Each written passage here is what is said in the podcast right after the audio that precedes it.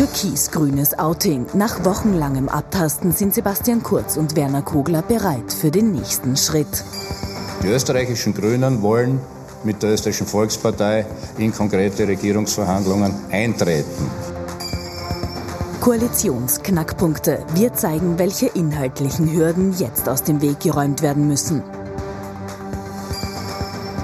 Showtime in der Steiermark. In zwei Wochen wählen die Steirer einen neuen Landtag. Der Kampf um die Wählerstimmen läuft auf Hochtouren.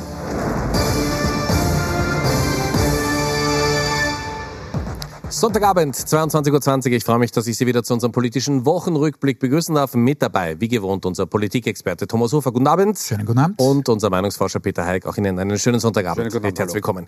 Sturm hat gewonnen, Rapid hat gewonnen. Stimmung sehr, sehr gut. Und wir beginnen heute mal nicht mit den Sondierungsgesprächen wie in den letzten Wochen. Die sind nämlich jetzt endgültig geschafft. Jetzt geht es um die Regierungsverhandlungen. Und da gibt es heute eine ganz, ganz klare Ansage. Ein historischer Moment heute für die Grünen. 17.02 Uhr ist es, als Werner Kugler vor die Presse tritt. Unsere Hand ist ausgestreckt.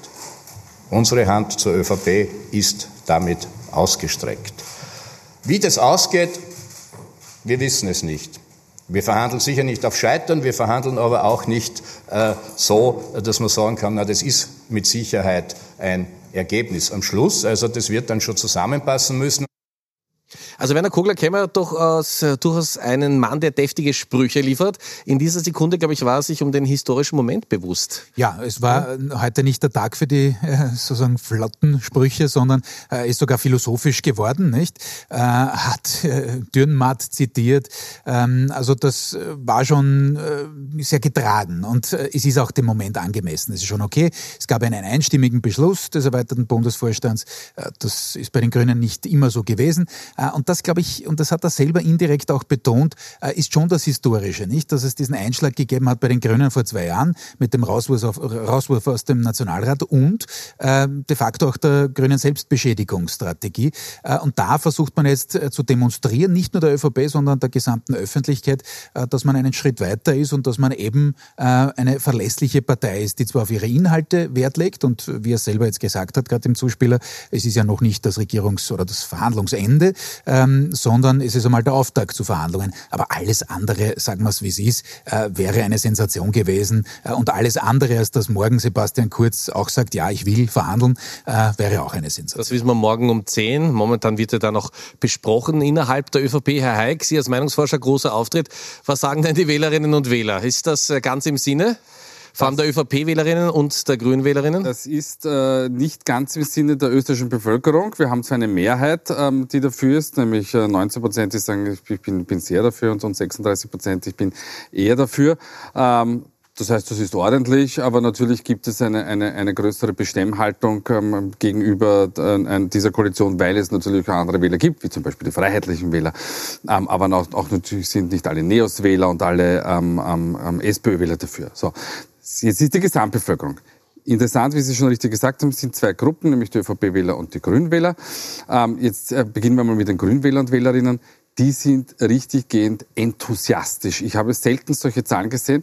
Also wir haben über 90 Prozent, die sagen, ja, bitte, wir starten. Also 47, die sagen, ja, ganz sicher, 49 Prozent, die sagen, ja, eher. Ähm, das ist unglaublich viel.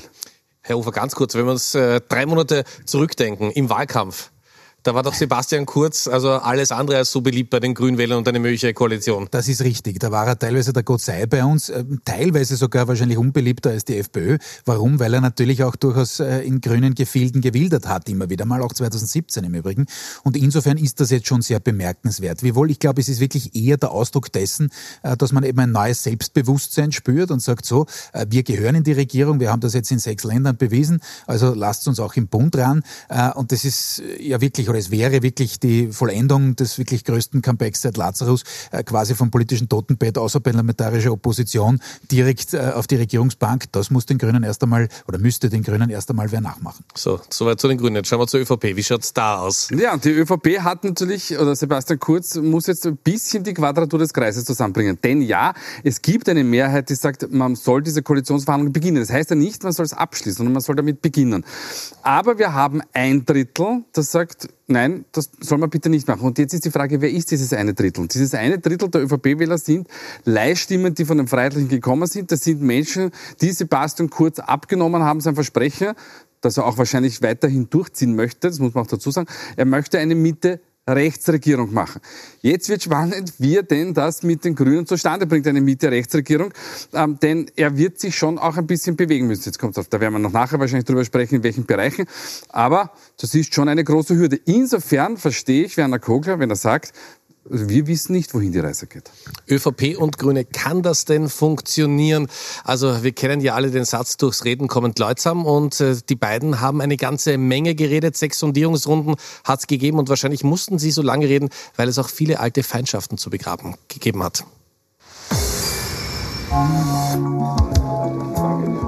Zweit an einem Tisch, Türkis und Grün. Seit Beginn der Sondierungsgespräche sind die Segel auf Kuschelkurs gesetzt, vor allem bei der Ökopartei. Es ist wie im richtigen Leben, wenn man sich äh, an einen Tisch setzt und miteinander spricht, verändern sich die Bilder im Kopf. Das Kopfkino von Birgit Hebein hat vor wenigen Monaten noch ganz andere Bilder beim Thema ÖVP abgespielt. Das wird etwa auf einer Pressekonferenz zur ÖVP-FPÖ-Mindestsicherung deutlich. Das vorliegende schwarz-blaue Gesetz, der Entwurf, ist äh, menschlich Müll. Auf Seiten der ÖVP warnt Clubobmann August Wöginger im Wahlkampf die Parteianhänger davor, die eigenen Kinder an die Grünen zu verlieren, wenn diese nach Wien ziehen. Und sein Parteichef grenzt sich nur wenige Tage vor der Nationalratswahl inhaltlich scharf von den Grünen ab. Ich glaube, es wäre gut, wenn es möglich ist, eine ordentliche äh, Politik machen zu können, auch eine Mitte-Rechtspolitik in der Migration zum Beispiel machen zu können. Grünen-Chef Werner Kogler fällt im Sommer auch nichts Schmeichelhaftes über sein jetziges Sondierungsgegenüber ein. Das wird dann die machtbesessene und selbstverliebte ÖVP Schnöseltruppe auch zur Kenntnis nehmen müssen. Mittlerweile scheint aber nicht nur Werner Kogler zur Kenntnis genommen zu haben, der Standort bestimmt die Perspektive. Und vom Sondierungstisch aus betrachtet ist Türkisgrün diese Woche einander offenbar bereits so nah, dass erste Namen für Ministerposten gehandelt werden.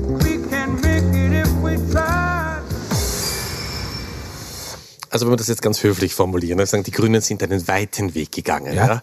Wir haben auch eine, also bis Freitag eine Message Control erlebt, die es bei den Grünen weise niemals gegeben hat. Da gab es einen kleinen äh, Ausbüchsversuch, auch vom Innsbrucker Bürgermeister, der gleich mal das Finanzressort haben wollte. Aber so kennen wir die Grünen eigentlich gar nicht wie in den letzten Wochen. Ja, das ist richtig. Also erstens muss man sagen zum Beitrag, äh, die Rache des Journalisten ist bekanntlich das Archiv. Äh, war schön vorgeführt. Ja, es sind beide einen weiten Weg gegangen, gar keine Frage. Bei den Grünen äh, war es vielleicht noch einmal offensichtlicher, denn denn wie ich es vorher schon gesagt habe, da war natürlich äh, Sebastian Kurz für viele und ist es vielleicht für manche noch immer der Gott sei bei uns, äh, mit dem man da auf keines, keinen Fall zusammenarbeiten darf. Ähm, aber klarerweise, wenn man Verhandlungen will, wenn man eine Rolle spielen will, dann muss man diese Chance jetzt nehmen. Äh, und selbst wenn da jetzt ein paar dabei sind, die sagen, naja, wir verhandeln, wir tun zwar so, als ob wir ernsthaft verhandeln, ich glaube, die meisten wollen das, also Werner Kogler war es ganz sicher und auch Sebastian Kurz wird das äh, wollen. Ähm, selbst wenn es welche gibt, die sagen, naja, wir lassen das vielleicht eh irgendwann scheitern, selbst dann ist es jetzt die dominante Strategie, dass man verhandelt. Man möchte ja dann nicht am Ende des ganzen Koalitionsspiels den schwarzen Peter haben. Ähm, und insofern ähm, macht das absolut Sinn. Ähm, die Frage ist, und das ist äh, jetzt das Interessante auch an den Zahlen vom Kollegen Hayek, äh, dass es natürlich das Problem auf ÖVP-Seite gibt. Und zwar warum Problem? Sebastian Kurz ist ein, einer, der sehr genau auf Zahlen schaut, der sehr genau auf Stimmungen schaut. Und wenn es da eben dieses Drittel gibt, äh, das da zumindest verunsichert ist, na, dann äh, heißt das im Umkehrschluss auch, dass er sehr darauf achten muss, dass in den zentralen Bereichen, für ihn zentralen Bereichen, das heißt Migration, Soziales, durchaus auch Wirtschaftsstandort mit allen Ausprägungen, teilweise sicherlich auch Umwelt, denn da darf es natürlich auch nicht zu äh, unter Anführungszeichen Massensteuern kommen, die den Eindruck erwecken, dass man da deutlich auffährt mit der Steuerbelastung. Ähm, da muss er einfach aufpassen. Äh, und eines ist auch klar, eines ist schon eine Hypothek, sollte es zu dieser Regierung kommen. Man hat jetzt wähleranteilsmäßig etwas über 51 Prozent und zwar bei wirklich gutem Wind für beide. Die ÖVP ging zum Schluss noch einmal rauf aufgrund der freiheitlichen Spesengeschichte. Äh, die Grünen hatten sowieso Rückenwind den ganzen äh, Wahlkampf äh, lang, nämlich mit dem Thema, sozusagen, bringen wir die Grünen zurück ins Parlament, also einen Fehler aus 2017 wieder gut machen und natürlich dem Klimathema. Es ist sehr wahrscheinlich, dass diese Regierung vielleicht nicht gleich, wenn sie kommt, ähm, unter 50 Prozent fällt, aber mittelfristig ist das ein Szenario, das absolut wahrscheinlich ist. Äh, und das muss man dann zuerst einmal durchtragen. Das heißt, aus meiner Sicht ist es absolut richtig oder wäre es richtig, dieses Programm sehr genau zu verhandeln und wirklich sehr detailliert auszuarbeiten. Jetzt zu hudeln und zu sagen, okay, wir müssen unbedingt vor Weihnachten fertig sein und dann formulieren wir es da oder dort vielleicht nicht so genau, das wäre aus meiner Sicht ein Fehler. Wir kommen gleich zu einem inhaltlichen Knackpunkt, den wir uns genau anschauen. Vorher noch ganz kurz, also ganz klar, die ÖVP viel mehr Stimmen als die Grünen in dieser Verhandlung, aber kann es trotzdem sein, weil die ÖVP eben auch dieses Drittel an Wählern hat, die möglicherweise nicht so für diese Koalition sind, dass die Grünen beim Verhandeln bessere Karten haben? Das ist schwer zu sagen, denn ähm, die, die, die, ich wollte noch mal eine schwierige Frage stellen. Äh, ja, na, ja, naja, gar nicht mal so schlecht. Ja? Okay. Ähm, aber äh, Sebastian Kurz und die ÖVP haben mal einen Vorteil, sie bringen nämlich, was das betrifft, wahnsinnig viel Erfahrung mit, die Grünen ja nicht so sehr. Ähm, sie haben den einen zweiten Vorteil, dass Sebastian Kurz relativ frei von der Leber weg auch, auch ähm, in, in der Partei ähm, Themen vorgeben kann. Das kann Werner Kogler nicht. Also es sind mal zwei Vorteile, Vorteile, die auf Seiten der ÖVP sind. Aber ja, natürlich ist, wie es der Kollege Hofer schon ausgeführt hat, ähm, ähm die, die Stolpersteine für die, für die ÖVP deutlich größer als für die Grünen, weil eben ein Großteil oder ein größerer Teil der Wähler und Wählerinnen eigentlich eine Politik haben wollen, wie sie türkisblau gemacht hat. Und wie man das jetzt verkauft, jetzt gibt es natürlich viele, viele Möglichkeiten. Nicht? Man kann sagen, beim Thema Migration bewegen wir uns nicht, aber dafür machen wir bei Integration ein schönes Paket. Wir machen jetzt keine Massensteuern, sondern wir machen eine richtige Ökologisierung des Steuersystems. Es gibt viele Spielarten, aber wie gesagt, für die ÖVP ist es sicher ein, ein, ein noch weiterer Weg als möglicherweise für die Grünen. Und einer dieser Stolpersteine könnte das Thema Migration werden. Das ist diese Woche im Parlament behandelt worden. Es geht ganz konkret um die Lehre für Asylwerber. Das Thema Asylwerber und vor allem deren Ausbildung lässt ÖVP-Chef Sebastian Kurz einfach nicht los. Im September 2018 zieht der damalige Kanzler auf Druck des Koalitionspartners FPÖ und gegen den Willen mehrerer ÖVP-Landeshauptleute einen Schlussstrich unter die aufgeheizte Debatte, ob Asylwerber während ihrer Lehre abgeschoben werden sollen. Das heißt, unser Weg ist schnelle Asylverfahren, möglichst rasche Klarheit schon innerhalb von wenigen Monaten in der ersten Instanz, ob jemand bleiben darf oder nicht. Und wenn er bleiben darf, alle Möglichkeiten am Arbeitsmarkt teilzunehmen, wenn er nicht bleiben darf, dann eine zügige Außerlandesbringung. Seit dem Ende der türkis-blauen Koalition ist es mit dem rigorosen Kurs aber wieder vorbei. Die ÖVP kann sich seit dem Sommer nun doch vorstellen, dass die derzeit 816 in Ausbildung befindlichen Asylwerber bis zur Lehrabschlussprüfung vor einer Abschiebung geschützt werden. Diesen Dienstag einigen sich alle Parlamentsparteien mit Ausnahme der FPÖ auf ein gemeinsames Vorgehen. Heute ist es wirklich nur einmal darum gegangen, dass das, was im Sommer seitens der ÖVP an Einlenkung passiert ist, nämlich dass für diese knapp 900 betroffenen jungen Menschen äh, Sicherheit während der Lehrausbildung vorhanden ist, dass das in Rechtskraft gegossen wird. Bis Jahresende soll das Gesetz stehen. Der ehemalige Regierungspartner FPÖ ist fassungslos und stinksauer auf die ÖVP. Und das ist das Gegenteil von dem, was wir in unserer Regierungstätigkeit eineinhalb Jahre auch mit der ÖVP vorangetrieben haben. Und jetzt können wir es erleben, dass die ÖVP noch bevor sie eine neue Regierung gebildet hat, äh, ihren Wählern schon in den Rücken fällt. Denn die ÖVP hat ja gesagt, sie wollen so weitermachen, wie sie 2017 begonnen haben. Die Grünen wollen allerdings noch weitergehen und denken dabei an das deutsche Modell, wo Flüchtlinge nach der dreijährigen Ausbildung noch zwei Jahre in einem Betrieb arbeiten dürfen. Bisher sagt die ÖVP dazu aber Nein. Herr Hofer, wir haben gerade Herbert Kickl gesehen, der ist natürlich in seiner üblichen Rolle als Oppositionspolitiker. Aber wie gefährlich wird das äh, für die ÖVP und auch für Sebastian Kurz, weil er hat ja viele Leihstimmen von der FPÖ erhalten? Ja, das ist das, was wir vorher gesagt haben. Das ist eine, ein, ein wirklicher Drahtseilakt für ihn. Äh, denn natürlich ist auch sein Image ursächlich mit diesem, er hat es in diesem O-Ton im vorvergangenen Beitrag äh, ähm, angesprochen, äh, mit dieser ordentlichen, wie er gesagt hat, Mitte-Rechtspolitik einfach verknüpft. Und deswegen wird er sehr genau und sehr nachdrücklich darauf achten, äh, in diesen Regierungsverhandlungen, dass der Kurs in diesen Bereichen, Stichwort Migration, auch Soziales, Stichwort Mindestsicherung, bleibt. So, und jetzt bin ich beim Kollegen Hayek. Äh, ich glaube auch, dass man sich da schon drüber turnen kann und sagen kann, okay, Mindestsicherung bleibt so, wie sie ist, mit allen Verschärfungen, die es da gegeben hat. Dafür machen wir halt zusätzlich ein Kinderarmutsbekämpfungspaket, wie auch immer. Ja? Äh, und so, die Strategen schreiben schon mit, ja? Naja, ich glaube, die brauchen das gar nicht, die glaube, haben das äh, teilweise schon besprochen. Ähm, das kann man schon machen. Die Frage ist, wie belastbar ist das wirklich mittelfristig? Und wie krisenresistent ist es? Wenn dem Herrn Erdogan, ich weiß nicht, in fünf Monaten irgendwie einfällt, er setzt jetzt die EU ein bisschen unter Druck äh, übers Mittelmeer, ähm, also Stichwort äh, äh Asylwerber, ähm, dann, dann ist die Frage, wie reagiert eine österreichische Bundesregierung? Ähm, es gibt natürlich aktuell, ja, und ich glaube schon, dass das funktionieren kann grundsätzlich äh, mit den beiden, aber aktuell gibt es natürlich auch sowas wie eine gewisse mediale Verliebtheit. Das ist schon so. Ja?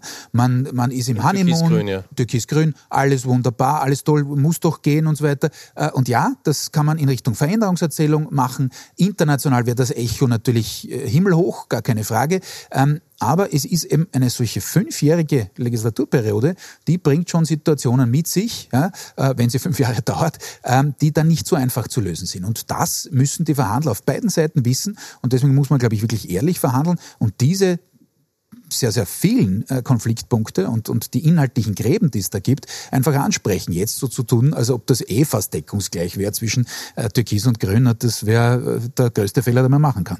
Wir haben Herbert Kickel gerade im Beitrag gesehen.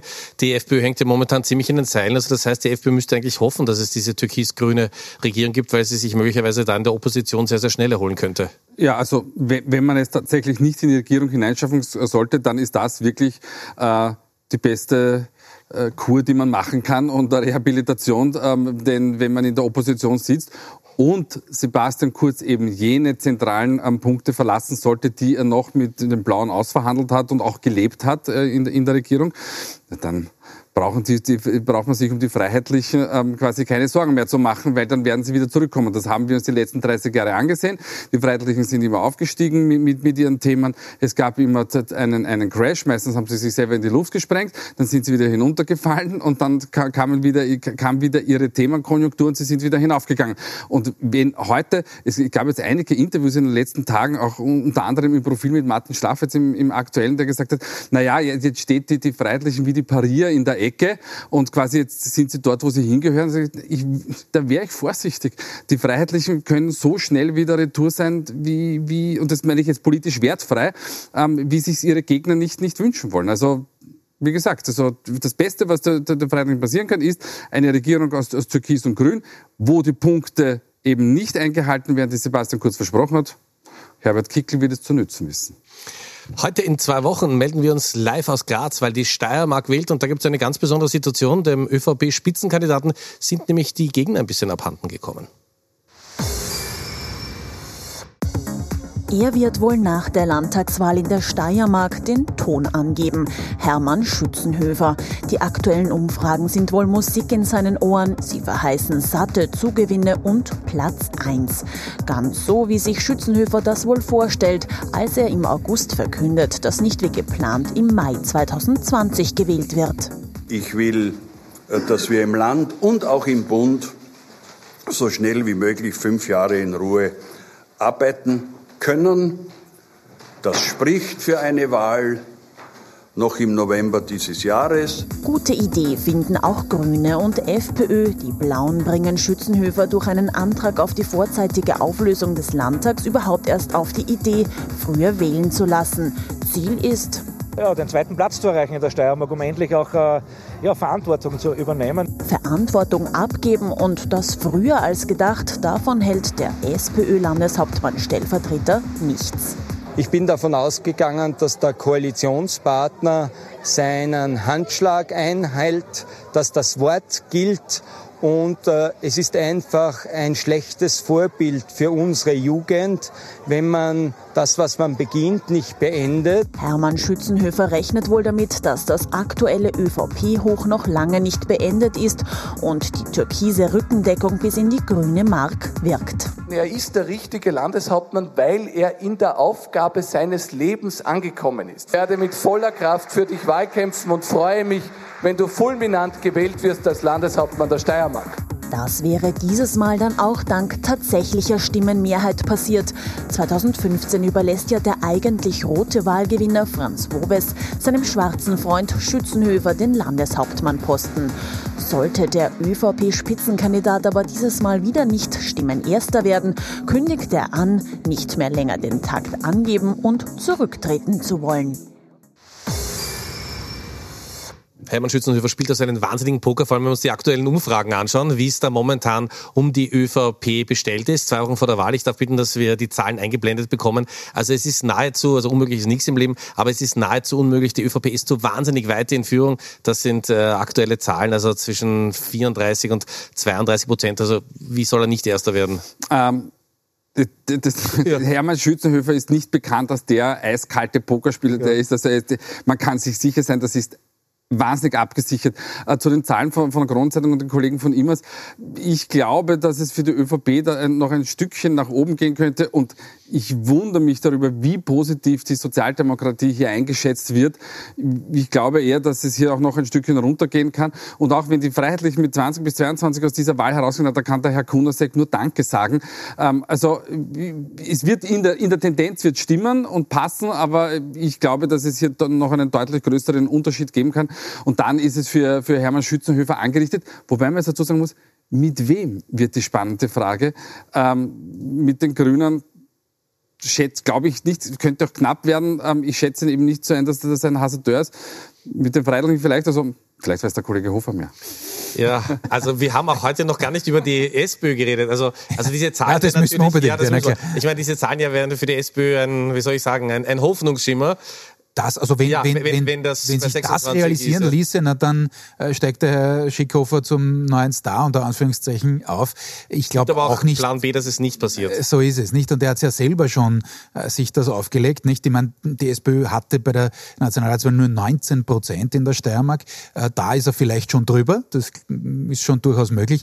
Aber ein, ein Home Run wird das nicht für den Herrn Schickhofer. Und man hat das wieder gesehen. Diese Aussage war wieder sehr, sehr defensiv. Also äh, man versucht versucht sich da von der Bundes-SPÖ irgendwie fernzuhalten, da eine klare Abgrenzung zu machen, aber das funktioniert nicht wirklich. Also äh, die SPÖ hat vielleicht einen Hoffnungsschimmer am Horizont, äh, weniger die Umfrage als das, ähm, dass die FPÖ vielleicht noch schlechter abschneidet und man vielleicht Platz zwei äh, erreichen kann. Aber man darf nicht vergessen, am Abend gehen die Balken nach unten und da war die SPÖ Erster mit dem Herrn Woves. Das war natürlich auch noch der Woves-Effekt damals, wo er es knapp, aber doch über die Ziellinie gebracht hat, dann ja bei der, beim Landeshauptmannsessel das hergeschenkt hat, aber gut, sei es drum. Ähm, also das wird nicht wirklich der große Tag der SPÖ, zumindest Stand heute. Also diese Zahlen geben es nicht her, aber sollte es jetzt passieren, dass die FPÖ vielleicht Zweiter wird und die SPÖ Dritter, das ist doch dann das absolute Horrorszenario ja, also für dann, die dann, SPÖ.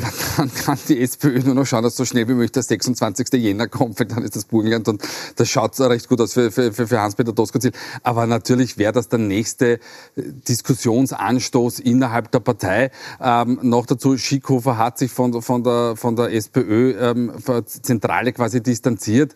Ähm, damit hat er aber auch sicher keine großen Freunde in der, sich in der Löwelstraße gemacht. Also man, wir können sicher sein, dass es, dass es da weitere Diskussionen gibt und wenn die Sozialdemokratie Dritter wird, ja, Katastrophenszenario. Wir haben in zwei Wochen berichten wir ausführlich über die Wahl, werden wir drüber reden. Zum Ende der Sendung, wie gewohnt, die Top und Flops. Wir haben Thomas Hofer und Peter Heik, die beiden Herren getrennt voneinander befragt. Ich bin gespannt, wer besonders positiv aufgefallen ist die Woche und wer eher negativ. Wir hatten relativ wenig Übereinstimmungen, auch keine Diagonalverschränkungen. Schauen wir, wie es diese Woche aussieht. Oh, oh, ja. Was, das ja. ist jetzt, ja. das ist jetzt so. erstaunlich. Das ist insofern erstaunlich, ja. weil ich mir gedacht, okay, den Herrn Böltner ja. war ja kurz, äh, äh Kurzzeitminister, wirklich einige Tage. Äh, auf das wird der Kollege Heik nicht kommen ich nehme mal an, die Begründung ist ähnlich, dass er wirklich ja. beim Thema Pensionsreform, wo alle einen großen Bogen oder die meisten einen großen Bogen drum machen ja, und sagen, nein, nein, eh alles okay, wirklich äh, Tacheles geredet hat und das finde ich, äh, das äh, gehört durchaus gewürdigt. Äh, zum Flop, dem, dem ja, also gut, dem stimmen Sie nur ganz kurz Nein, zu, ja? Äh, ja. Flop der Woche, ja. Alfred Gusenbauer, äh, ZIP-2-Geschichte, die, die noch einmal den Finger in die Wunde gelegt haben, äh, in Richtung, was er denn da jetzt genau gemacht hat beim Lobbying äh, für ein, ja, äh, nicht ganz so wohlgelittenes Regime. Ähm, also ich finde, so kann man damit nicht umgehen, gerade als Ex-Kanzler äh, muss man da möglicherweise andere Standards haben. Wenn er sagt, ich habe nichts Unrechtes getan, kann schon sein. Äh, moralisch, glaube ich, äh, muss man da schon noch einmal nachfüllen. Und Sie gehen großes Risiko, beide Ihre Kinder gehen in die Schule und Sie legen sich mit dem Lehrergewerkschafter an in der Sendung. Dem Herrn Kielberger. Ja, ja. Also es ist ein ganz einfacher Grund. Ähm, es, es wird jetzt offensichtlich eine, eine App gestartet, wo, wo man Lehrer und Lehrerinnen bewerten kann. Ähm, und die, die Lehrergewerkschaft hat nichts anderes zu tun, als zu sagen, wir haben schon unsere Juristen beauftragt und wir werden das mit allen Mitteln versuchen zu verhindern, anstatt sich der Sache vielleicht sogar mal inhaltlich anzunehmen und sagen, okay, vielleicht kann man da auch einen Beitrag leisten, vielleicht kann, kann man, und es ist eine, eine, eine man tut ja auch den, den, den Lehrerinnen und Lehrern nichts Gutes, weil es ist eine der wenigen Berufsgruppen, die, die kein Feedback bekommt. Weil ich, ich weiß, es, es, gibt Eltern, die setzen Lehrer unter Druck, okay, damit muss man leben, aber wir bekommen unser Feedback durch die Seher und Seherinnen, Politiker, die Wähler und Wählerinnen. Warum nicht hier auch? Und, und es ist einfach absurd, abgesehen davon, es wurde vor zehn Jahren schon in Deutschland durchjudiziert und in Deutschland hat der oberste Gerichtshof gesagt, das kann man durchaus machen. Auf jeden Fall haben die Lehrer morgen in der Früh ab 8 Uhr wieder recht. So ist es halt. Vielen Dank fürs Zuschauen. Wir freuen uns, wenn Sie in unseren Podcast reinhören. Den finden Sie auf unserer Homepage auf atv.at. Und sonst sehen wir uns spätestens nächste Woche wieder. Sonntagabend 22.20 Uhr. Schöne Woche. Wiedersehen.